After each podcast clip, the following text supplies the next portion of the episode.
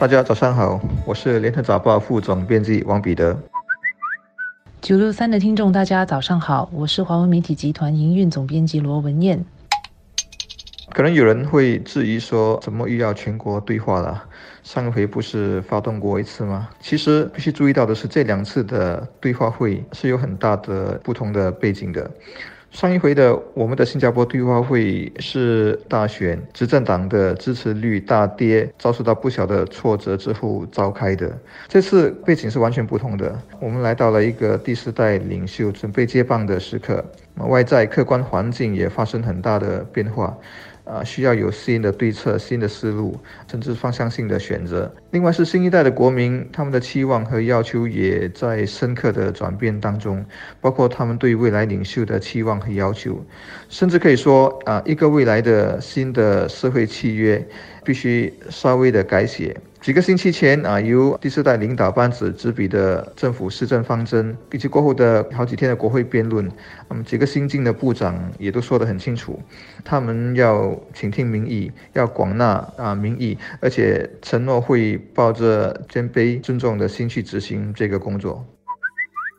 我们来看看这个新系列的对话会的目的是什么。根据财政部长王瑞杰上星期在政府施政方针辩论时所提到的，还有在上周末接受记者访问时所提到的，这是政府要阐明想法，同时听取居民看法的一个机会。啊，也希望借此汇集我们这个多元社会的各种观点。啊，然后王瑞杰上星期也说，第四代的领导人承诺会以心怀谦卑以及尊重，聆听民生，广纳民意。与所有新加坡人携手并进哦。只是可以想象，在对话会上或今后的实际政策宣导操作上，那种硬销、销售的效果会大打折扣，而必须更具有技巧，用更强的说服力和理据来推动未来的政策。4G 领袖也说了，领导国家和人民的权利不可能是从上一代传递给他们的，或私相收受的。他们必须自己去争取、去赢得，而要实现这一点，一是要靠表现、靠绩效、靠诚信等等；二是要和群众一起经历逆境顺境。通过克服挑战来凝聚成一个完整的团队，上下一心。那么第三是必须始终要保持一个谦卑对等的姿态。过去那种我说了算啊，你听我的就对的领导风格啊，已经一去不复返了。所以这次的对话会是验证破居领导人够不够谦卑的一个平台。我想这一点这些领导人也自己很清楚的。要采取开放的态度是非常重要的。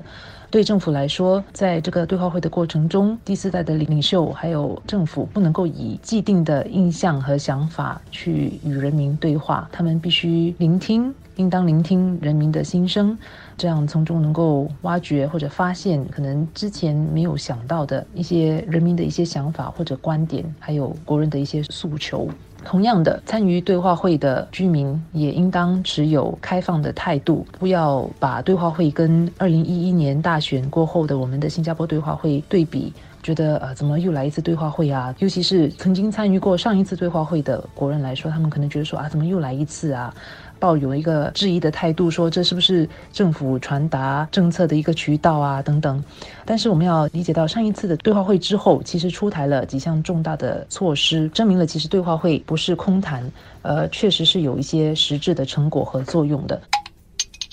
有人可能以为上一回劳氏东总的我们的新加坡对话会。不过是提供机会让国人疏解不满情绪、发发牢骚，让大家爽一下而已。一切都是表面功夫走过场，其实不然，它的成果是挺丰硕的。后来所启动的改变，那个效果也很显著。举一些例子，就是我们这几年加紧那个建设公共房屋、就住物，满足了不少年轻夫妇的需求。私人物价方面，一年几轮的房地产降温措施和下的重要。结果促使了房价稳步下调。你记得外劳移民政策相比过去也收紧了，又比如给老人的全面的帮助，包括后来的改革医疗制度啊，那么公积金提取制度也改变了啊，以及影响很深很广，也很直接、很马上的九十亿元的建国一代配套，甚至有一些细心的公众啊，会发现到说啊，他们在面对公务员的时候，过去的那种官僚的态度也有有所改善了。再来，我们看这个对话会的对象是谁？王瑞杰也说了，对话会是向面向不同年龄层以及背景的国人，啊，包括 X 世代啊，也就是出生于六七十年代啊，二战后婴儿潮啊，以及建国一代，还有嗯，特别引起我注意的是，他有提到还有包括沉默的大多数人了。所以我觉得在新系列对话会的那个形式上。可能应当采取适合不同年龄层和背景的人的方式，就是以他们觉得舒服、愿意提出自己的看法，在这样的环境里进行对话会，才能取得最有效的或者最真实的一个反馈。